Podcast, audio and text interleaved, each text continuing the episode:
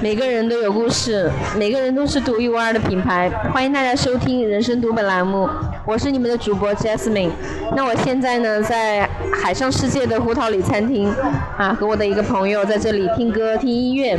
那待会儿呢，嗯，我想请他来跟我们聊一聊，就是他的故事。那现在他就坐在我的旁边，然后我们先听下歌吧。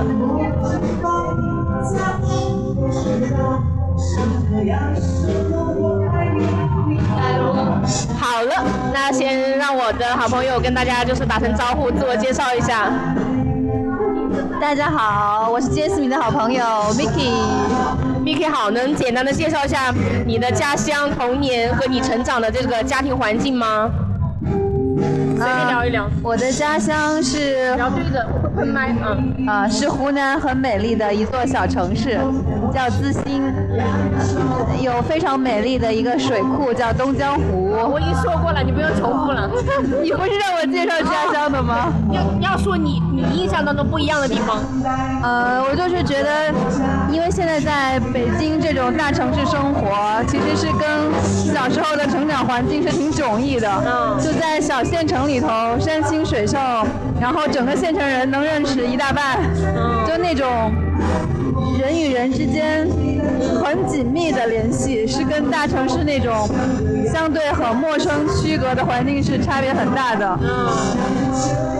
就介绍一下咱们的 Miki 呢，是从小在学校里面长大的，因为他出生的家庭是这种知识分子教师家庭。对，来，我们跟我们聊一下，就是你的童年跟我们普通人，就是这种学生人的有什么不太一样吗？会不会很严格？呃，不会不会，其实我觉得我整个的学生生涯都很快乐。就是家里虽然我爸爸是什么校长之类的，但是对我的要求其实是比较低的，就是。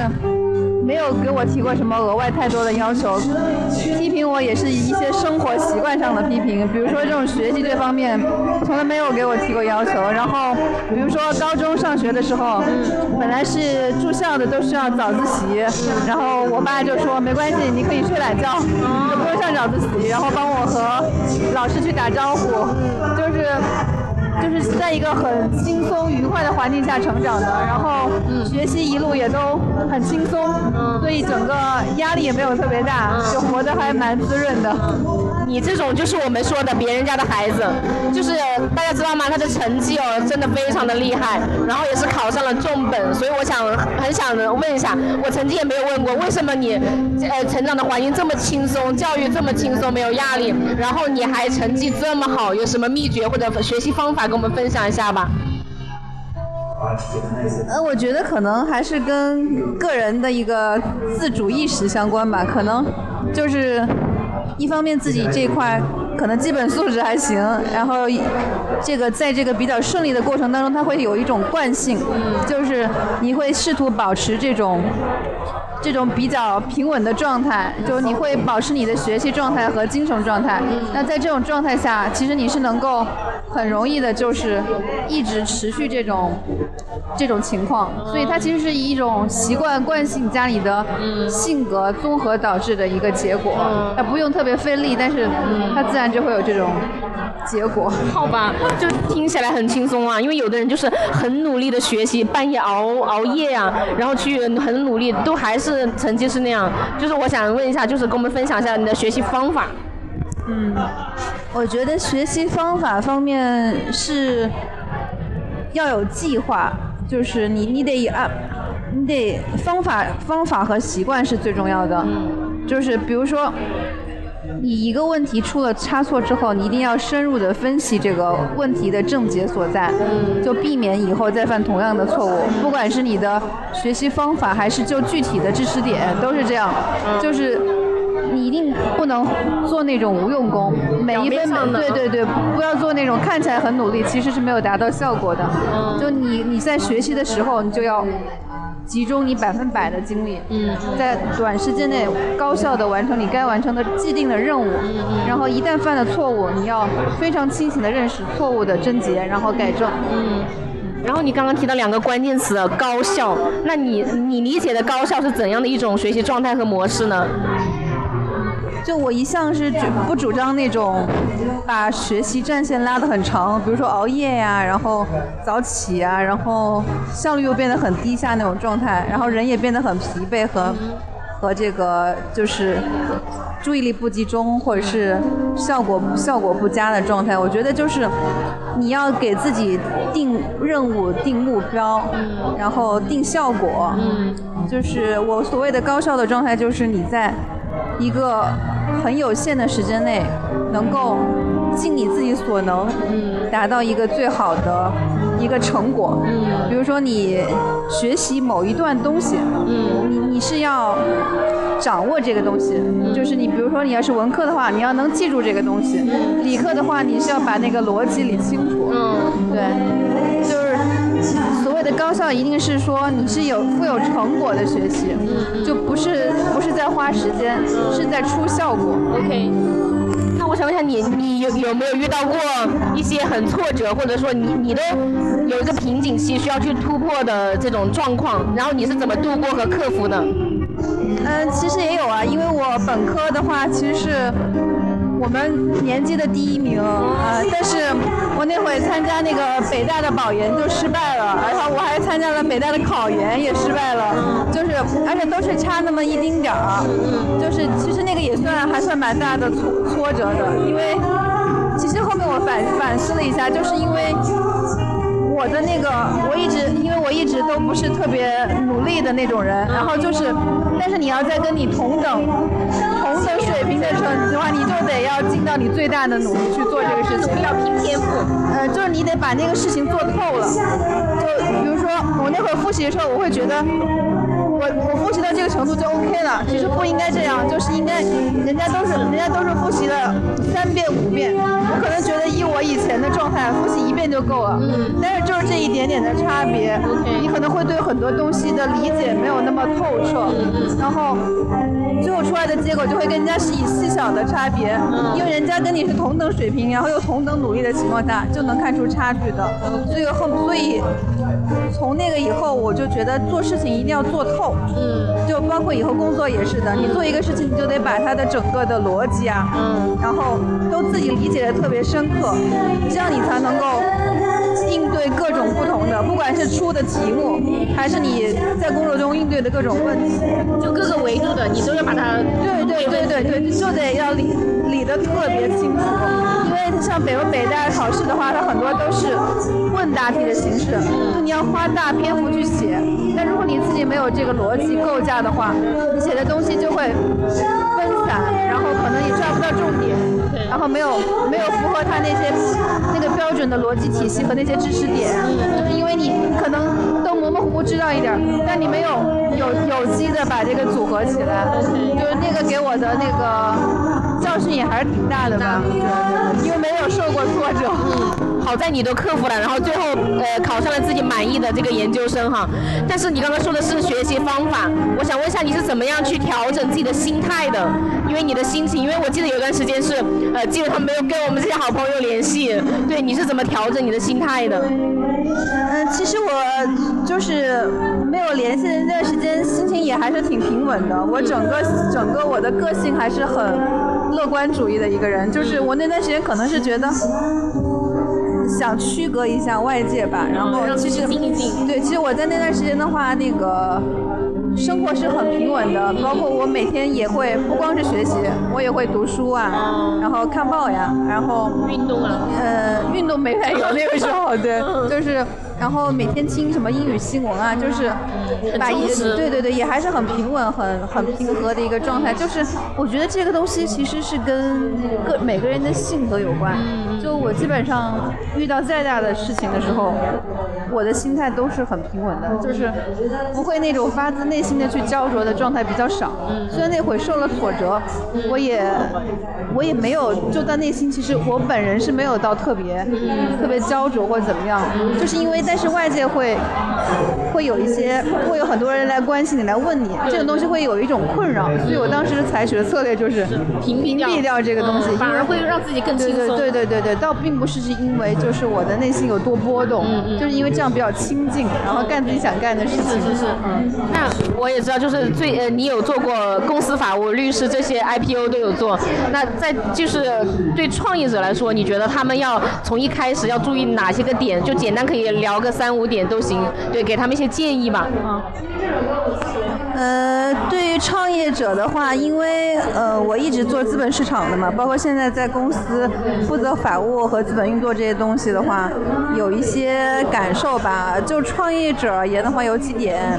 第一点的话，就股权设置这块是很重要的，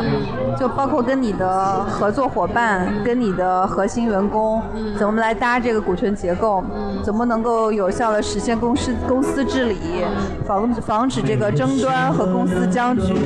这个是在一开始就要设计好的。那怎么样设计这个比例会比较好呢？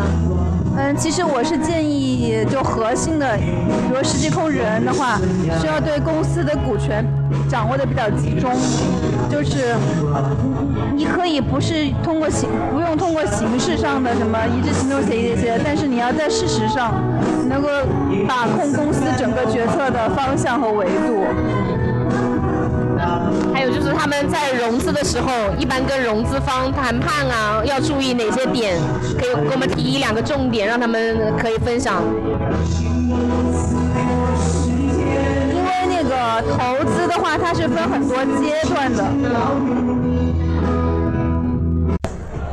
继续。呃，就是融资其实分几个阶段，就是天使轮和这种 PE 轮。或天使轮是比较早期的，就是在公司盈利可能还没有盈利规模的情况下，投资人就愿意看好你的前景，就愿意投你。这时候的这个估值方法通常不是根据你的盈利水平来确定的，是根据。投资人对你未来的一个一个预期、一个判断来投你的，因为它的估值，你公司可能还是初创阶段、非常早期阶段，没法拿利润去做一个计算基础。对。然后等到公司发展比较平稳的时候，它会经历 A 轮、B 轮、C 轮，就很多轮的融资。越往后端靠的话，它越越是倾向于 PE 端的融资。PE 端的融资基本上，它的估值基础是。呃，以这个公司的利润水平为基础，然后多少倍的 PE 值来算。比如你公司盈利，呃五千万，那你按十五倍估值算的话，你就是五千万乘以十五倍，那就七点五个亿的估值。就它的这是一个基本的一个一个逻辑。那一开始怎么算它的那个估值呢？天使轮？呃，天使轮是一个很主观的一个判断，它可能是基于投资人对你行业、行业对你团队。对你这个执行力各个的一个预判，它是一个非常不准确的，基本上是一个靠一个投资人的经验理性来来做一个预测的东西，而且这个预测也是常常不准的，因为你做 VC 端的话，你投二十个 case 很可能也只有一个 case 成功，我投一百个也可能只有一个成功，因为太早期的公司它缺乏很多这个具体的要素来做分析和判断。那经常我们会遇到一种情况，就是对赌。那这种情况下，怎么样就是让自己不那么被动，可能最后输的精光或者怎么样？呃，其实对赌的话，在在中国的国内的资本市场有点被用烂了。但是，现在目前主流的 VC 端的投资是没有对赌的。你到 PE 端的话，因为它投资人的估值基础就是你的利润水平，所以它通常都会绑都会有一个对赌机制。对赌机制是这样的，它是它有它有很，它就是两面来思考。一方面对投资人，它是一个很好的一个保证，因为因为你这个时候的话，P E 端靠后端的话都是要有一个资本市场很明确的一个愿景了，比如你是 IPO 啊，或者是怎么退出，或者是重组被被收购，所以这时候的话。它是要基于你这个业绩去做资本市场操作的，嗯，因为你要比如说你一年四个亿、五个亿、六个亿三年的一个估值，嗯，这个估值它是有在市场上，在资本市场上是有一个，嗯，比较明确的估值区间的，这时候投资人可以有效的通过 IPO 或者是重组后你的资产证券化之后，来获得一个退出通道。他要的是对他退出时的一个公司估值的一个保证，所以是是是这个逻辑，就是投资人他不是想一直持有你的股权的，也有对对对，他也需要有他的退出通道，而退出通道又依赖于依赖于资本市场的这个估值，那资本市场的估值反过来又是依赖于你公司的业绩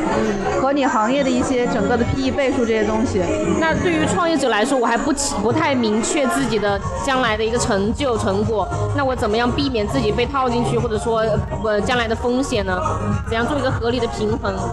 呃，其实估值的话是是这样的，你肯定是你的团队是要基于你自己的一个对于你公司发展一个很明确的预期来做对赌的，不然的话你就会赌得很惨，你可能把你的股权全部都输光。对对，就像什么俏江南这种都是活生生的案例，所以它一定是要基于你对公司业绩一个很很稳定的预判来做这个对赌。当然，这个因为预判有可能也是很不准的，因为有可能你你这一年的业绩很好，但是呢，行业发生了很很短时间就发生了很剧烈的变化，你的竞争态势，或者是你的执行策略的失误，都有可能导致这个这个不成功。但是就是它最坏的结果就是你把股权都赔没了呗。对，但是因为对赌的话，也有一个是现金赔偿的机制，就是它还是有一定的风险的，有可能你股权股权赔没了，然后你的控实际控制人的个人资产也可能会赔没了。嗯，对对，这不过这都是比较极端的情况，但是其实现实生活中这种赔光了再来的也也有也有挺多案例，但是就是说，如果是从一个比较稳妥谨慎的角度看，就是说你你如果对公司的业绩没有信心，你就不要给投资人那么高的估值。OK，因为它是跟这个对应的，它你的高估值对应的是高业绩，就踏实一点。对，如果你对公司的成长没有信心，那你就把你的估值调低，然后把你的对赌也调低，然后一步一步来。嗯，明白。嗯，我也知道咱们的 Miki 呢是呃有涉猎到这个游戏行业的这个呃法务啊，还有一些呃呃 IPO 的事情。那这个行业有什么特点呢？就是因为它是来钱可能会比较快，然后估值相对来说比较高，然后现在大家都知道王者荣耀非常的火，对，那能不能谈一谈就是这个行业的一些特点？呃，其实。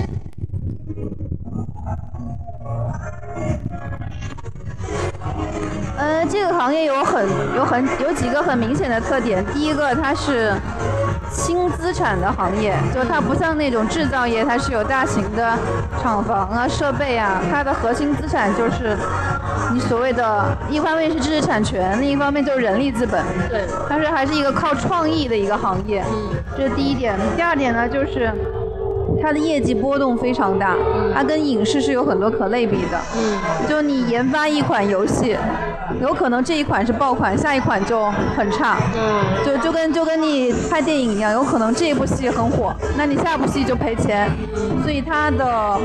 不确定性有很大。嗯，这点不确定性当中有哪些是可以拎出来做确定的呢？呃，这个就是你团队的一个基本素质和你对市场风向的一个把握，包括你的一些流程上的把控啊，就你可以降低它的失败率。你可能就说你一个产品出来不一定是爆款，但你可以保证它能有一定的水准和一定的收入收入水平。但每一款都是爆款，这个是非常难的。像那个腾讯和网易，它之所以有这么多大作，是因为它有非常庞大的研发团队，他可能他花很多的钱来养很多的很大的团队，他每年研发非常多款的游戏，这里头，所以它是有一个概率在的。但你要是小型公司的话，你可能就是缺乏这种，对对对对对对，缺乏这种大团队这种长久的支撑的话，就波动性有可能非常大。这第二个，第三个是它的现金流很好，就是因为它是基于你这个用户的一些给游戏充值的这个收入，然后跟跟渠道啊来做分成，所以它就是因为你的前期研发成本是有限的，那你后期除去研发成本之外，全都是净收入。尤其是像如果你是一个爆款，像王者荣耀这种，嗯，你每每每天的这个 DAU 非常的非常高，几千万的人次在玩这个游戏，或者然后这个月每个月的流水啊，以及利润都是极高的。嗯。就这主要是这几个特点吧。嗯，好的好的。行，那因为今天这个时间关系，我们待会儿就是下一场再或者明天再录，然后就是我们要继续去听这个歌了。也祝各位朋友周末快乐，谢谢大家的收听，再见。